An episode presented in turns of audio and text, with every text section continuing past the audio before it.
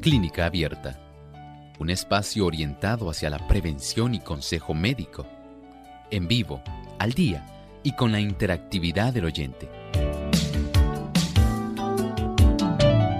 Clínica Abierta, poniendo al doctor a su alcance para un diálogo claro y honesto, porque nos importa su bienestar y salud.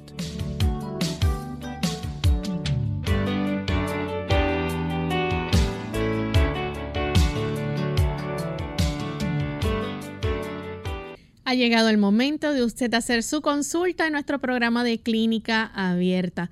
Una vez más, brindamos esa oportunidad para que se puedan comunicar haciendo sus consultas. Pueden llamarnos a nuestras líneas telefónicas en Puerto Rico localmente el 787-303-0101. Para los Estados Unidos, el 1866-920-9765.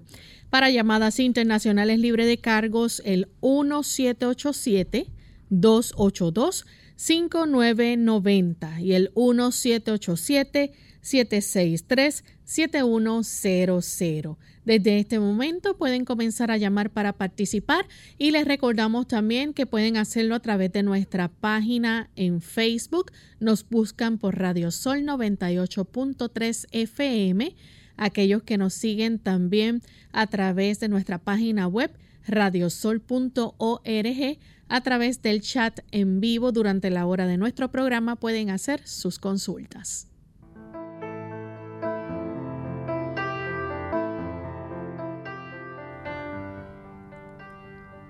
Agradecidos por esta nueva oportunidad que tenemos de compartir con ustedes amigos en este espacio de salud, el que ustedes han hecho su favorito. Les saluda como de costumbre su amiga Lorraine Vázquez y en esta ocasión me acompaña la doctora Esther García. ¿Cómo está en el día de hoy, doctora? Muy bien, Lorraine, gracias a Dios, con gozo aquí compartiendo con todo el personal de Clínica Abierta y también con los participantes que son parte de la gran familia de este programa. Así es, nos place mucho y es un gusto ¿verdad? Tenerle aquí con nosotros y a ustedes amigos que hacen posible también que este programa pueda tener el éxito que tiene gracias a su fina audiencia.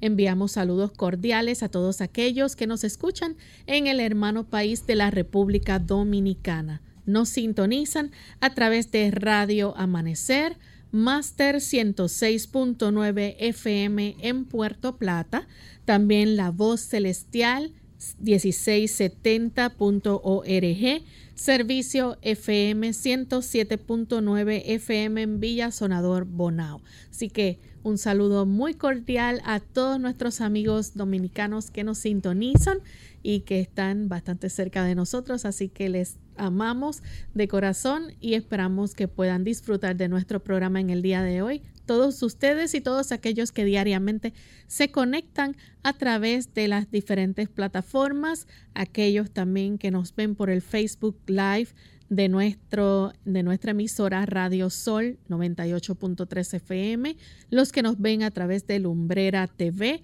y aquellos también que nos sintonizan a través del canal local de Salvación TV 8.3. Vamos en esta hora entonces a compartirles el pensamiento saludable.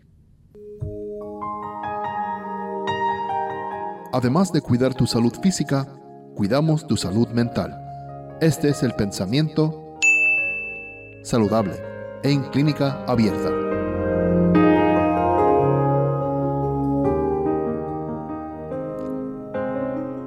El uso equivocado del cuerpo acorta el periodo de vida que Dios ha asignado para que lo utilicemos en su servicio. Cuando nos permitimos el cultivo de hábitos equivocados, nos acostamos a altas horas de la noche y satisfacemos las demandas del apetito a expensas de la salud, colocamos los fundamentos de nuestra debilidad. Desequilibramos el sistema nervioso cuando descuidamos el ejercicio físico o recargamos de trabajo la mente o el cuerpo. Los que acortan sus vidas de este modo y no hacen caso de las leyes naturales son culpables de robarle a Dios.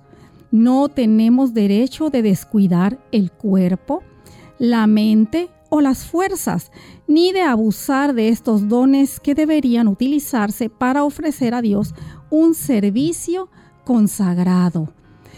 ¿Cuánta verdad hay en esta declaración?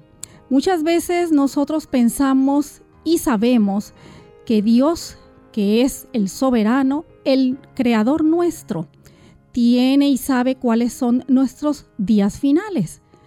Y por eso pensamos, bueno, yo puedo ingerir lo que sea, eh, puedo pensar lo que sea, hacer lo que sea, porque tarde o temprano, pues mi vida va a finalizar cuando Dios así lo disponga. Lejos está de eso pensar de esta manera.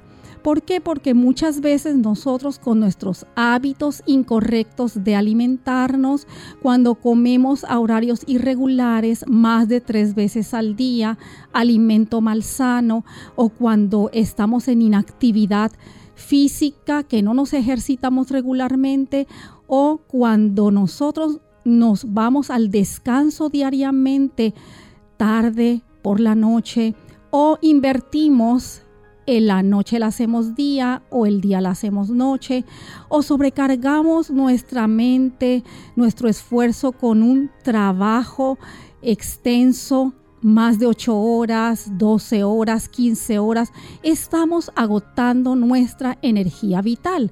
Prácticamente nosotros estamos quemando, por así decirlo, la vela por los dos cabos. Y no solamente eso, afectándonos física y mentalmente, sino más que eso, tenemos que estar delante de nuestro Dios algún día. Y si continuamos con los hábitos malsanos, nosotros estamos robándole a Dios. Que el Señor nos ayude para que podamos acatarnos a las leyes de la salud que Él ha puesto en nuestro cuerpo, porque Él nos da el poder para obedecerlas y honrar y glorificar su santo nombre.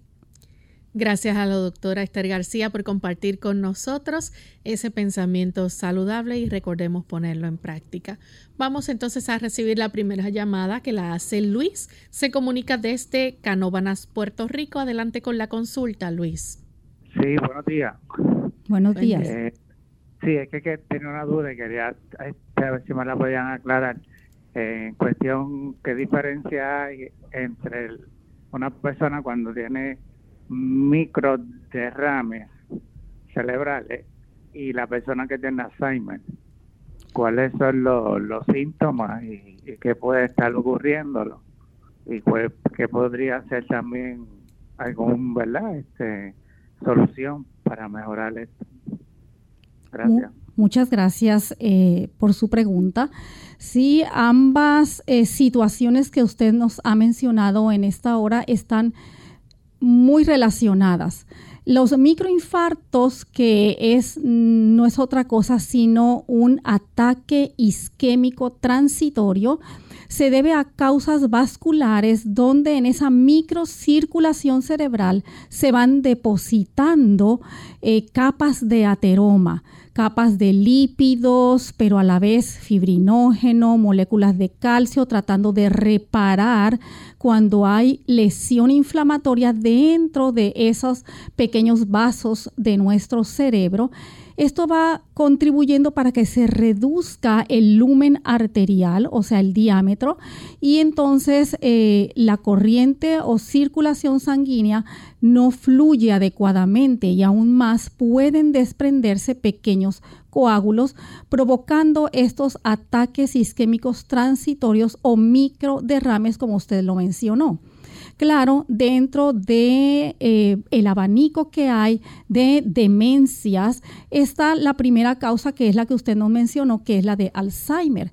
Y puede ser provocada con este desarrollo de estas enfermedades de los pequeños vasos, un origen vascular, pero también influye e interviene estilos de vida no saludables porque el, tipo de dieta alta en grasa, de alimentos ultraprocesados, esto contribuye para que nuestro cerebro a nivel del de, interior de nuestras células eh, nerviosas como lo son las neuronas se empiecen a formar ovillos de proteínas que se les conoce como proteína tau.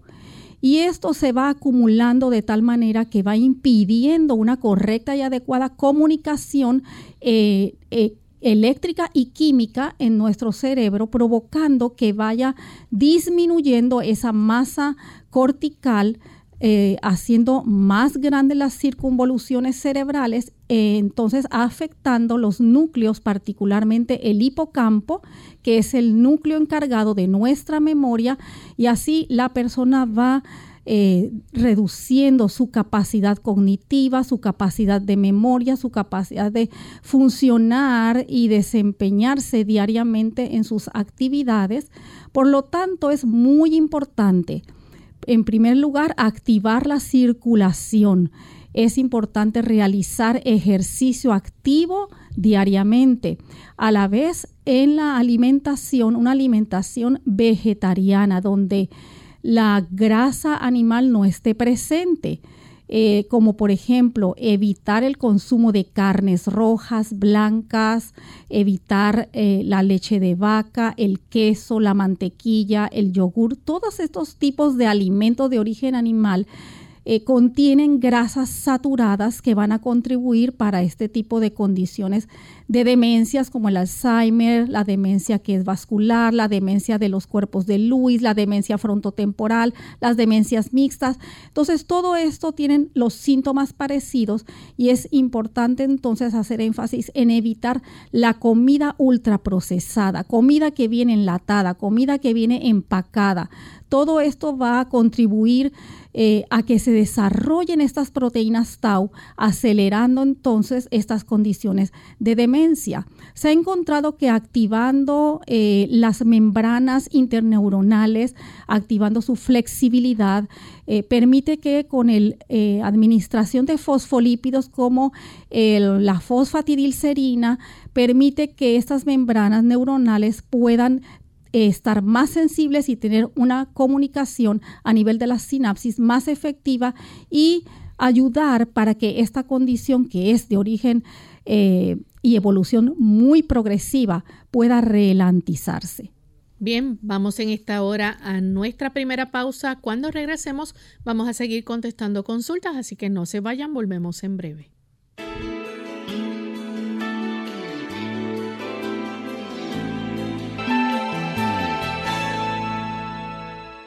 Desde el comienzo del universo, las montañas y los ríos permanecen. Es una verdad insoslayable, una verdad que no nos permite caer en el pozo negro del pesimismo.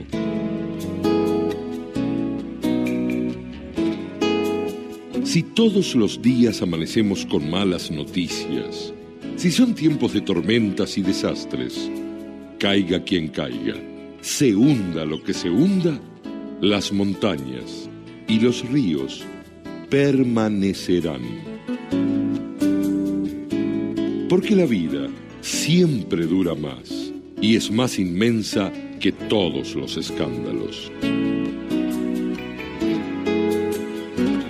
Dentro de 100 años, nadie se acordará plenamente de este momento.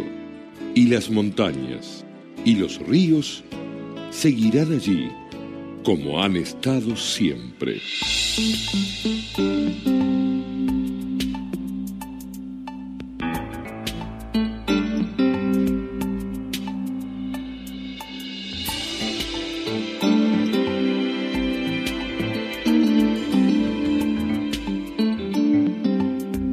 Según la rueda de la fortuna, la paz genera riqueza. La riqueza genera soberbia. De la soberbia nace la guerra y de la guerra la pobreza. La pobreza nos lleva a ser menos ostentosos, más sencillos. De la pobreza surge el trabajo. El trabajo alimenta la paz. La paz genera riqueza, pero luego la riqueza...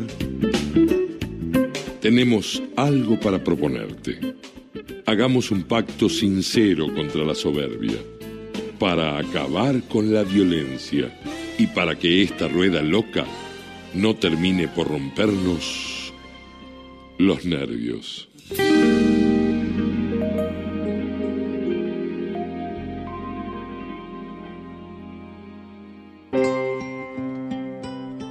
Parece que fue ayer, papá.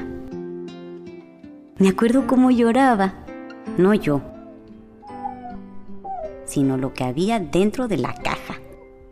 Mi primer perrito. No dejaba de chillar hasta que lo sacamos de la caja. ¿Recuerdas cómo brincaba y me lamía la cara? Y yo me reía. Ay, cómo nos reíamos. Gracias a ti, mi perro y yo nos volvimos grandes amigos. Casi tan buenos amigos como tú y yo, papá. Nunca se sabe cuáles recuerdos son para siempre. Por eso toma el tiempo y hoy sé un buen papá. Para información marca el 1877-432-3411 o visítanos en www.fatherhood.com. Mensaje del Departamento de Salud y Servicios Humanos de los Estados Unidos y el Ad Council.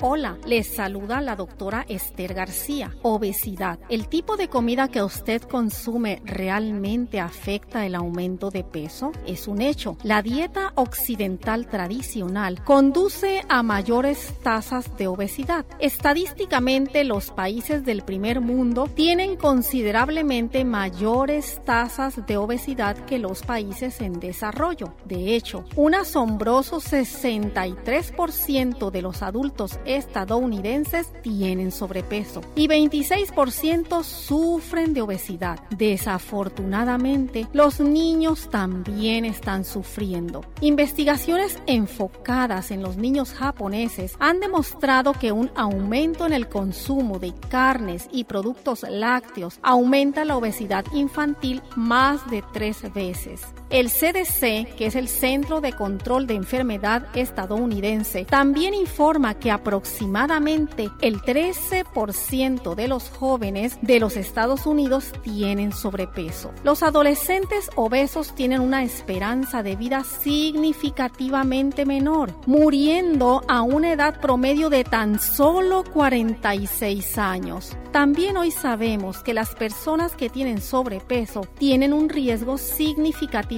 mayor de desarrollar diabetes, cáncer, enfermedades cardíacas, derrames cerebrales, hipertensión arterial, osteoartritis y otras enfermedades potencialmente graves. Ahora reflexionemos en esto. Las investigaciones respaldan la Biblia. Al caer cautivos el antiguo profeta de la Biblia, Daniel, y sus tres amigos pidieron legumbres, que no es otra cosa que alimentos de la tierra, cosas crecidas por semillas para comer y agua para beber. Como resultado, él y sus amigos, al ser puestos a prueba por el rey, se encontraron diez veces más inteligentes que el resto de los cautivos. Qué bien haríamos en seguir el consejo que siguió el profeta Daniel, que encontramos en Daniel capítulo 1 y el versículo 8. Propuso en su corazón no contaminarse con la comida del rey. Unidos con un propósito, tu bienestar y salud. Es el momento de hacer tu pregunta llamando al 787-303-0101 para Puerto Rico, Estados Unidos 1866-920-9765 y llamadas internacionales al 787-763-7100 o al 787-282-5990. Clínica Abierta trabajando para ti.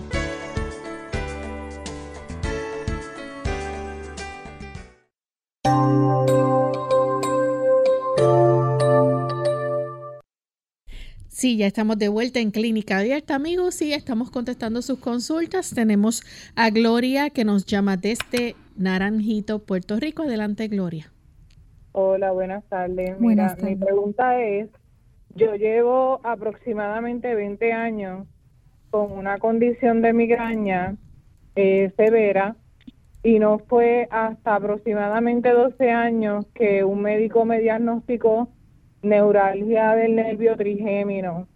Esta migraña se me activa cronológicamente cada dos años y el único medicamento que me alivia mínimamente es el bisatristán eh, pero es un medicamento, ¿verdad? Que los planes médicos pues se limitan a aprobarlo. Yo quisiera saber de qué manera, ¿verdad? Me pueden orientar porque llevo dos semanas desquicio total porque me dura hasta cuatro horas, tres veces al día. Eh, a veces se me inflama detrás de la oreja, me coge como una corriente hasta el oído y hasta encima de la ceja y me, descompensa. Y la, el, saqué cita para un neurólogo en diciembre, es lo más cerca que tengo. Sí, muchas gracias. Em, realmente la eh, neuralgia del trigémino, pues son varias ramas anatómicamente y una es la parte facial, la otra la maxilar, la otra la mandibular y aparentemente pues tiene varias de ellas afectándole por todos los síntomas que usted nos está refiriendo y la magnitud de la severidad también de la misma.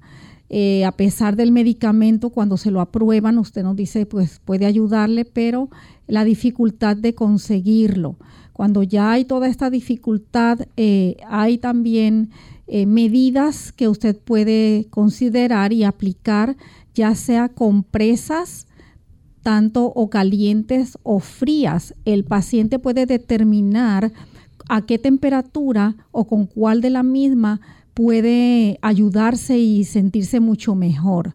Cualquiera de las dos, usted puede eh, conseguir una compresa o realizarla con unas toallas pequeñas de estas faciales donde usted la sumerge en agua eh, tibia caliente donde la va a exprimir, la va a doblar y como a manera de fomento se lo va a aplicar en las áreas afectadas donde más usted eh, presenta el dolor.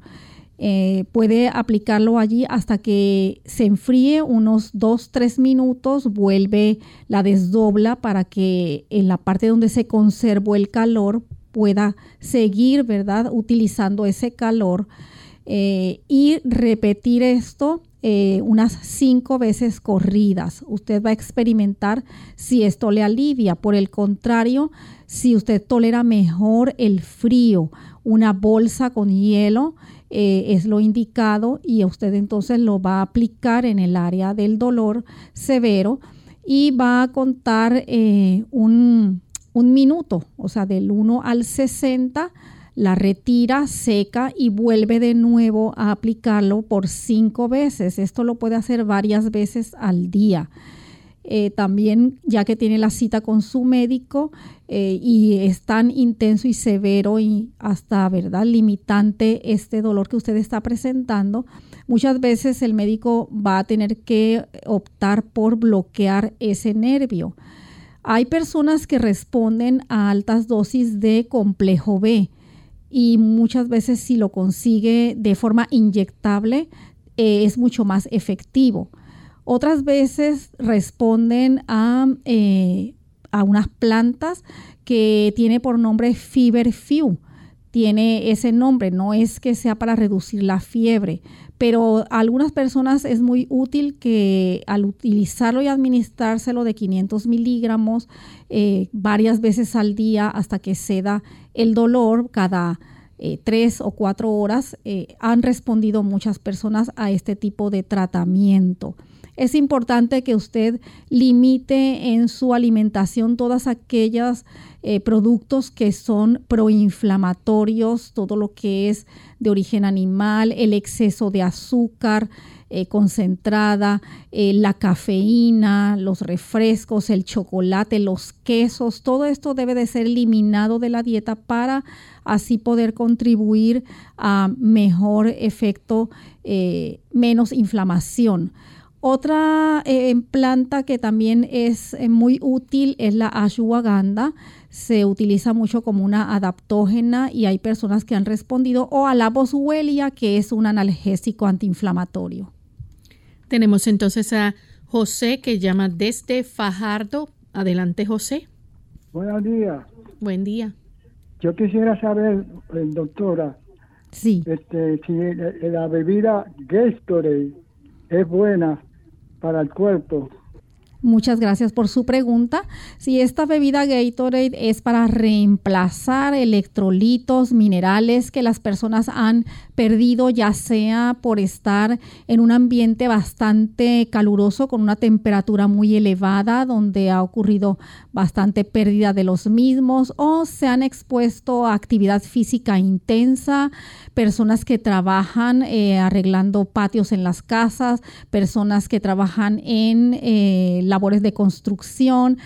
Eh, y esto permite que, o condiciones, perdone, condiciones también, por ejemplo, que las personas estén teniendo cuadros de diarrea, cuadros de vómito, donde se pierden bastantes electrolitos, es una manera se ha recomendado estas bebidas para reemplazarlos. El problema con ello es que ellas, además de los eh, electrolitos que contienen, les añaden colorantes. Y ahí es el gran problema, porque los colorantes que le añaden son los colorantes sintéticos que tienen efectos adversos a nuestro organismo, como alergias, dolores de cabeza, inflamaciones. Es mejor que usted reemplace esos electrolitos eh, con, por ejemplo, el agua de coco. Es excelente eh, contiene minerales para que en buena proporción, en balance, para que usted pueda reemplazar esos electrolitos perdidos. Si usted no es diabético, por ejemplo, con un buen jugo de naranja dulce o china, eh, también es excelente para eh, este efecto. Tenemos entonces a María desde Rincón. Adelante, María. Adelante, María. Aló, buenos días, Señor le bendiga. Amén, igual. Yo quiero saber me hace favor que tengo unos ojos de pescado en la planta de los pies, en los dos. A ver qué usted me puede recomendar para hacer, qué puedo hacer para eso. Sí, muchas gracias. Esto médicamente se le conoce como hiperkeratosis, es decir, cuando una persona no está usando el zapato correcto o está, ha utilizado mucho zapato de tacón elevado. Eh, esta fricción que ocurre mayormente en la parte eh, inferior anterior de nuestros pies, se forman estas eh, callosidades o hiperkeratosis o comúnmente, como usted lo mencionó, ojo de pescado, que básicamente va a estar funcionando como un clavo allí que usted tiene enterrado. Son muy dolorosas al hacer usted la presión de la deambulación o el caminar.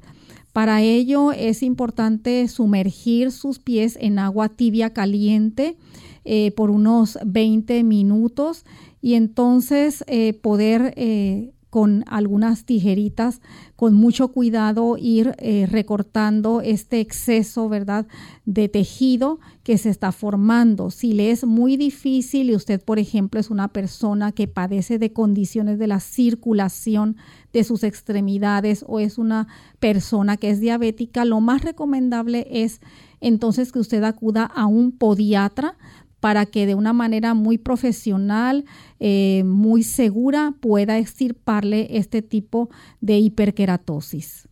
Tenemos entonces a María de San Sebastián. Adelante, María. Hello. Adelante, María. Ajá, buenos días. Para ver si la doctora me puede decir algo que es bueno para el fósforo alto, que lo tengo en 9 y la hemoglobina en 10.5. María, perdone, dijo para los glóbulos blancos para, para la hemoglobina, que la tengo en 10.5, y para el fósforo, el fósforo, que lo tengo muy alto. Sí, muchas gracias. Sí, estas son em, datos, ¿verdad?, de su química sanguínea, por ejemplo, es fósforo, que a usted le preocupa, esa elevación. Es muy importante que usted sea revisada por su médico porque con el solamente decirme a mí que el fósforo está elevado, eh, necesito saber otros datos de su química sanguínea. Por ejemplo, necesitaría saber cómo están sus niveles de calcio porque tiene que ver con el balance del calcio, tiene que ver también con sus eh, niveles de la hormona de la tiroides, de la paratiroides. Todo esto eh, entran en juego para ocurrir ese balance del fósforo. Tiene que ver con estudios que le hagan también de su estado actual de mineralización ósea, como el estudio de la densitometría ósea, para saber si usted tiene, eh, qué tipo de masa, eh, perdón, ósea tiene, si ha perdido, si está en osteopenia, si está en osteoporosis.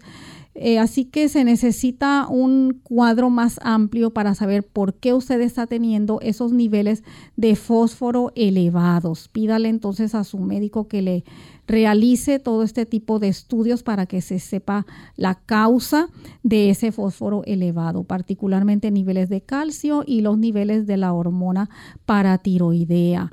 A la vez nos eh, le inquieta sus niveles de hemoglobina baja. Eh, hay muchas condiciones que pueden causar la hemoglobina baja. Eh, la más importante es, por ejemplo, el que usted no tenga una ingesta adecuada de sustancias hematínicas como son los alimentos de eh, tipo vegetales eh, verdes oscuros o rojos como el betabel, la remolacha, el brócoli, el pimiento rojo, la calabaza, la zanahoria, las espinacas, eh, las habichuelas tiernas, todos los granos o leguminosas como las habichuelas o frijoles rojos, negros, todo esto además de los cereales integrales que le proveen bastante eh, cantidad, ¿verdad?, de complejo B, eh, que contribuyen para que usted eh, tenga hierro, a las demás que tenga unos buenos niveles de hemoglobina. Eh, también influye el que si la persona, por ejemplo, no tiene una adecuada y correcta absorción y asimilación a nivel intestinal, problemas de mala absorción. Esto contribuye también para que su organismo no esté adquiriendo los nutrientes esenciales para formar una buena hemoglobina.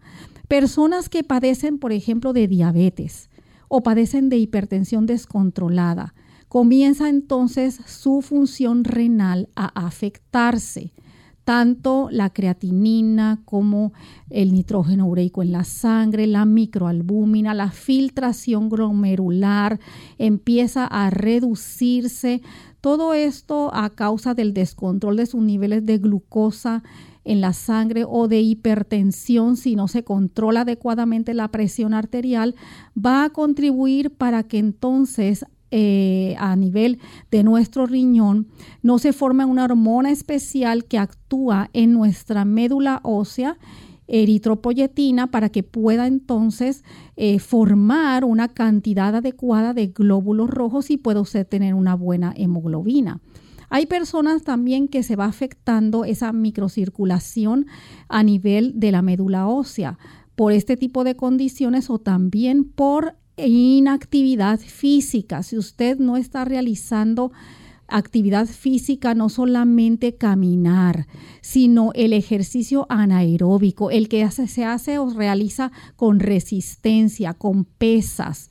Esto entonces va, eh, conforme avanzamos en edad, nos volvemos más sedentarios, más inactivos y la médula ósea también se va eh, básicamente debilitando, inactivando, poniéndose vaga y la disminución o síntesis o producción de células de nuestra sangre se va reduciendo.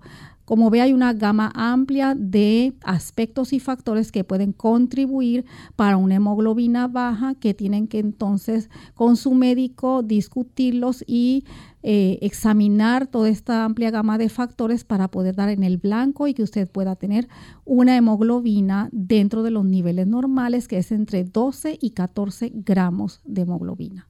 Vamos en este momento a nuestra segunda y última pausa. Al regreso continuaremos contestando más preguntas. La familia unida jamás será vencida. Hola, les habla Gaby Zabalúa en la edición de hoy de AARP Viva, su segunda juventud en la radio, auspiciada por AARP.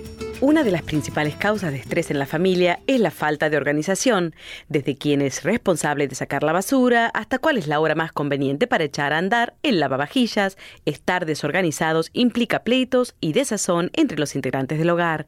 Si bien muchos se lamentan de lo difícil que es organizarse, la verdad es que poner el orden a las tareas del hogar no es tan complicado, solo se necesita disciplina y dedicación. Revisa la lista de cosas por hacer y prioriza. No todo es igual de importante lo principal de priorizar es establecer un plan de acción y poner manos a la obra. Antes de empezar cualquier tarea, pregúntate, ¿es indispensable hacerlo ya o puede esperar hasta mañana para dedicarme hoy a cosas más esenciales? El manejo del tiempo también va de la mano de la lista de prioridades. Organiza las tareas de modo que toda la familia pueda ayudar, pero sin interponerse uno con el otro. Si la abuelita prefiere hacer el desayuno, los adultos del hogar pueden lavar los platos, mientras los más pequeños tienden las camas. Para evitar las rencillas, aprende a delegar y evita querer hacerlo todo tú mismo. El patrocinio de AARP hace posible nuestro programa. Para obtener más información, visita aarpsegundajuventud.org oblicua viva.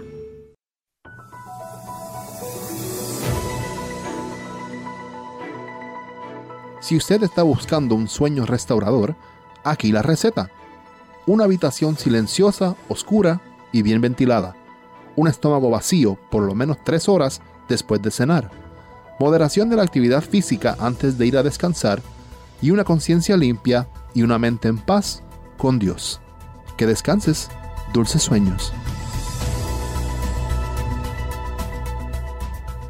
La segunda juventud es mejor que la primera. Hola. Les habla Gaby Zabalúa en la edición de hoy de AARP Viva, su segunda juventud en la radio, auspiciada por AARP. Si bien es difícil dejar de sentirse abrumado con tantas noticias sobre recesión económica, falta de empleo, alto costo de los seguros médicos y la necesidad de buscar un ingreso suplementario, hay que reconocer que la vida es hoy y que finalmente has alcanzado la etapa de la jubilación. Al principio puede costarte trabajo relajarte y eliminar la sensación de tener que estar en algún lugar a cierta hora, pero a medida que pasan los días te darás cuenta de que eres libre para hacer lo que más se te antoje. No solo te puedes quedar en la casa, sin hacer nada. Puedes viajar a tu país de origen o visitar parientes y amigos. Recuerda, no tienes prisa por volver ni tienes que presentarte a trabajar. Además, los cheques de la jubilación pueden llegarte a cualquier domicilio que tú solicites. Si eres de los que prefieren quedarse cerca, las salidas a la playa, museos o parques sin niños te servirán para volver a conocer tu ciudad sin tantas presiones. No obstante, viajar y salir no es lo único para hacer al jubilarte. Aprovecha para vincularte de nuevo con viejos amigos o para aprender algo nuevo. La jubilación es el momento ideal para dedicar tiempo a las personas más queridas, tú mismo. El patrocinio de AARP hace posible nuestro programa. Para obtener más información visita aarp.org oblicua viva. Clínica Abierta. Ya estamos de vuelta en Clínica Abierta, amigos, y estamos compartiendo sus consultas. En esta ocasión tenemos a Anet. Ella se comunica de Isabela. Adelante, Anet.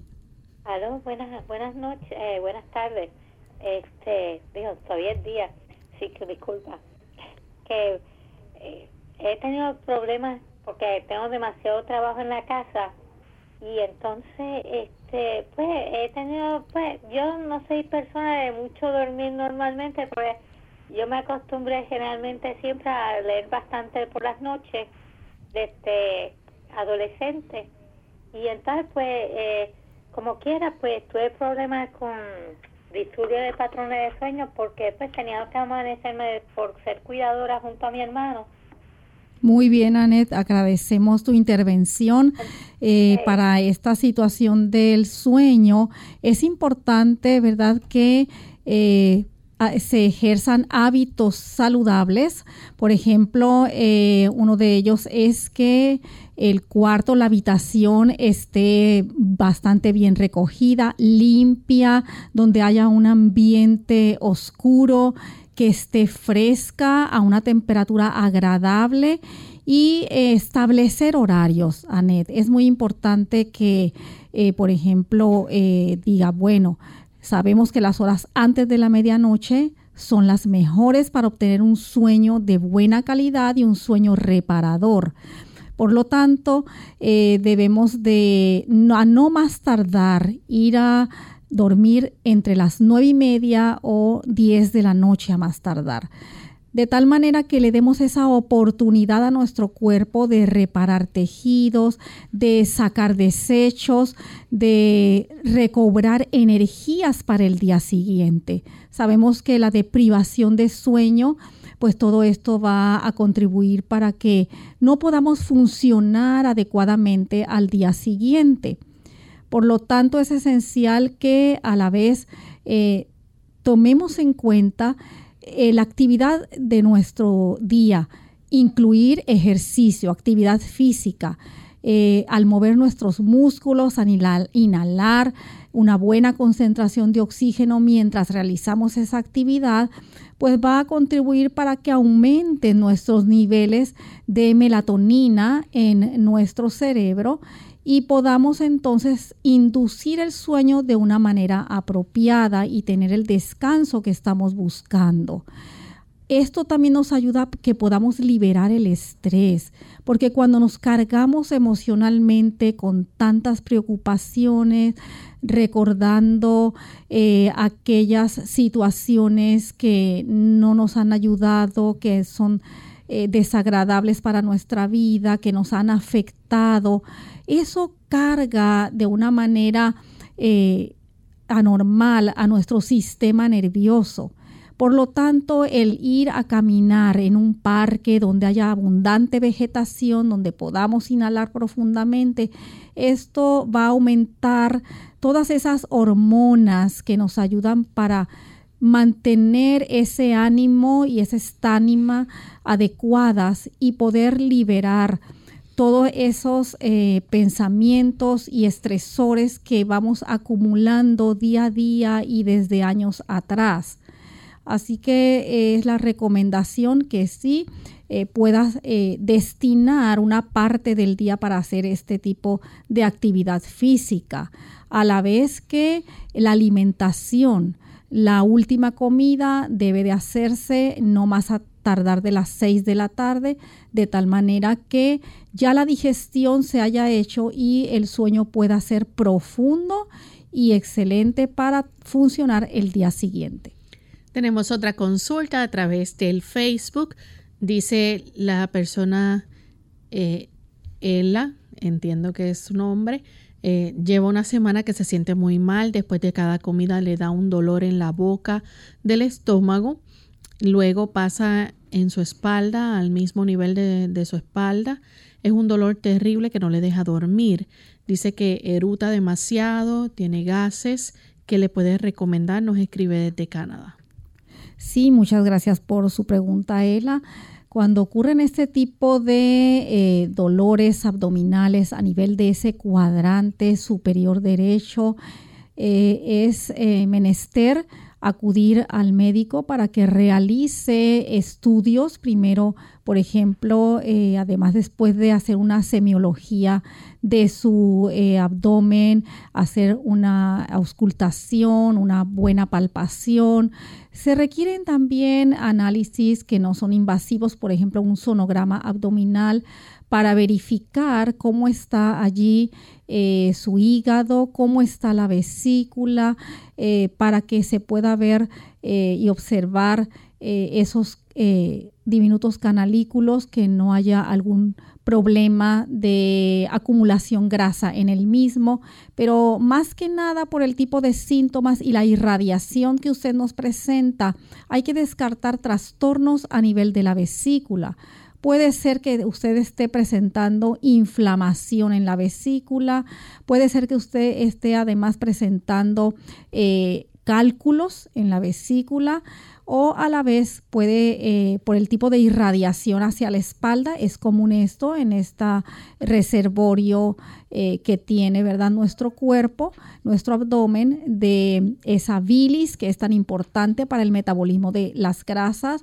Incluso tiene que evaluar si esta situación se exacerba al usted consumir alimentos con grasa.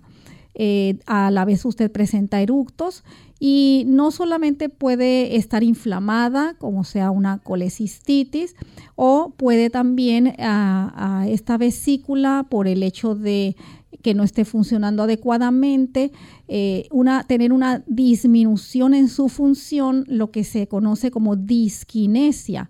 Es decir, no está funcionando a capacidad, no está eh, eh, contrayéndose de manera normal que pueda excretar una bilis adecuada para el metabolismo de las grasas y esto eh, causa este trastorno y este tipo de dolor intenso que usted está teniendo, además de que posiblemente pueda estar inflamada.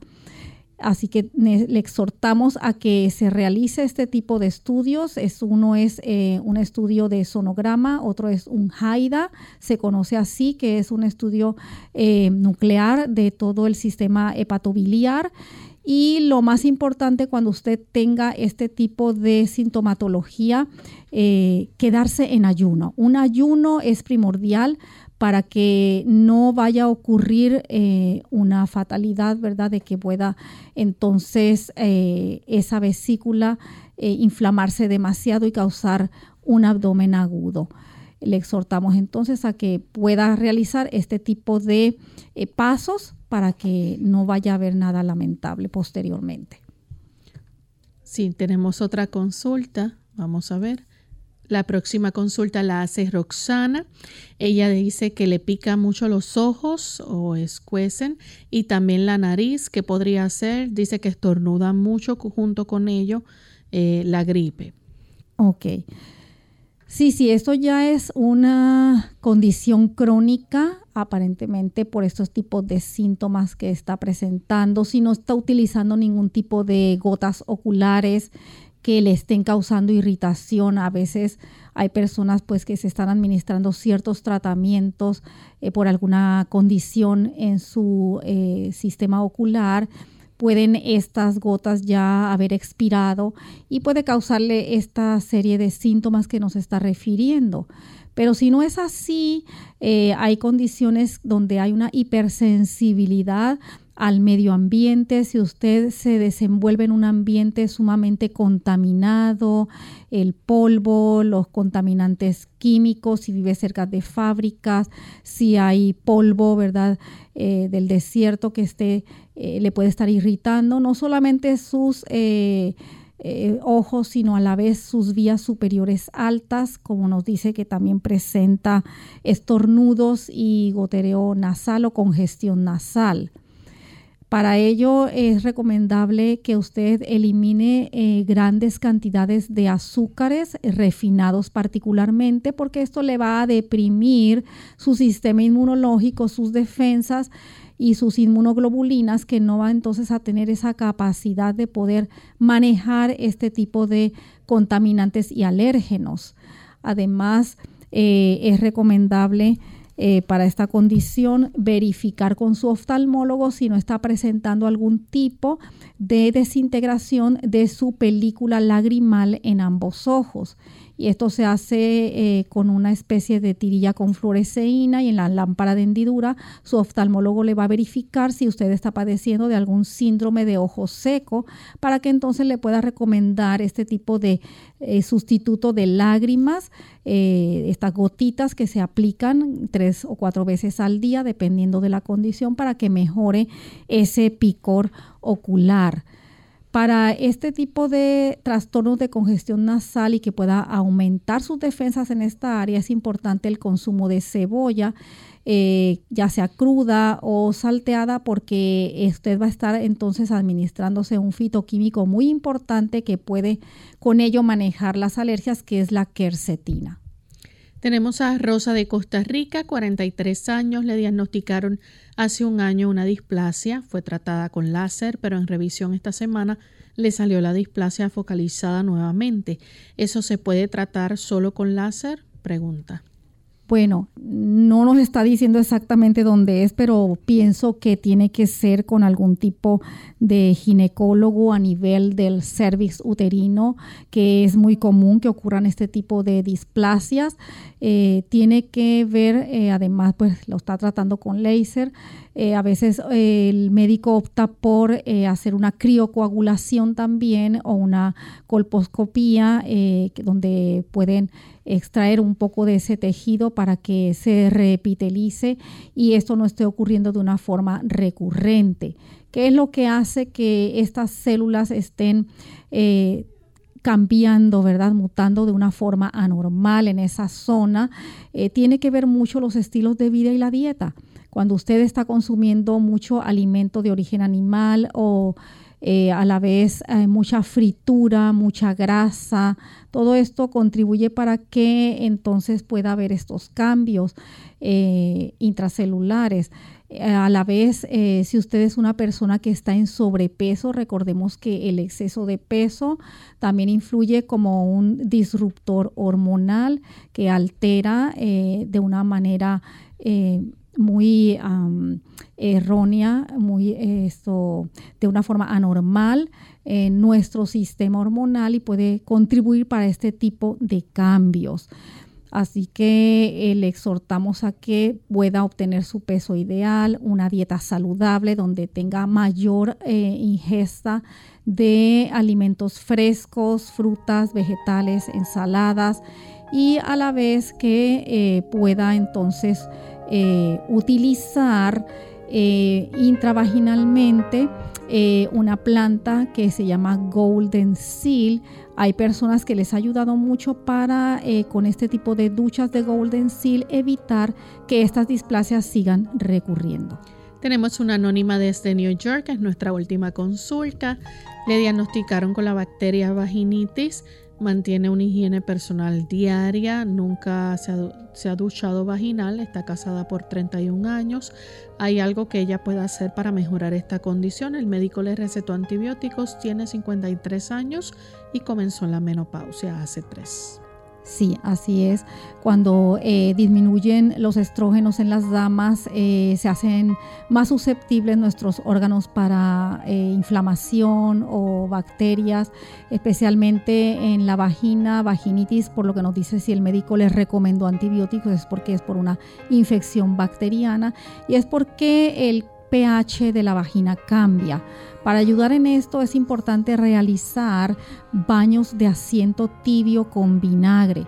Por cada galón usted utilice media taza de vinagre cualquiera, puede ser vinagre blanco, de manzana, orgánico o balsámico. Y en esta agua tibiecita con la media taza de vinagre usted se va a sentar en esa tina por unos 20 minutos todas las noches para ayudar a que su pH se normalice y no tenga así infecciones recurrentes como la vaginitis. Bien, ya hemos llegado al final de nuestro programa. Agradecemos a todos por la sintonía y nos despedimos entonces con esta reflexión bíblica final. Si en el libro de Proverbios, en el capítulo 4, encontramos una hermosa promesa que nos dice así, del 20 al 22. Hijo mío, está atento a mis palabras.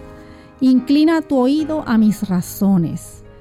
No se aparten de tus ojos. Guárdalas en medio de tu corazón, porque son vida a los que las hallan y medicina a todo tu cuerpo. Si usted no conoce una medicina que le ayude a todo su cuerpo, aquí se la hemos presentado. El Señor nos dice que busquemos su palabra, que podamos, ¿verdad?, estudiarla, inclinemos nuestro oído, que no se aparten nuestros ojos, es decir, que nosotros la escudriñemos, pero también que las guardemos en medio de nuestro corazón, que nosotros con la ayuda y por la gracia de Él podamos vivirlas, porque son vida los que las hallan y medicina a todo su cuerpo. Que Dios le bendiga. Agradecemos a la doctora Esther García por haber compartido con nosotros hoy y a ustedes amigos por su fina sintonía. Nos despedimos y será entonces hasta la siguiente edición de Clínica Abierta.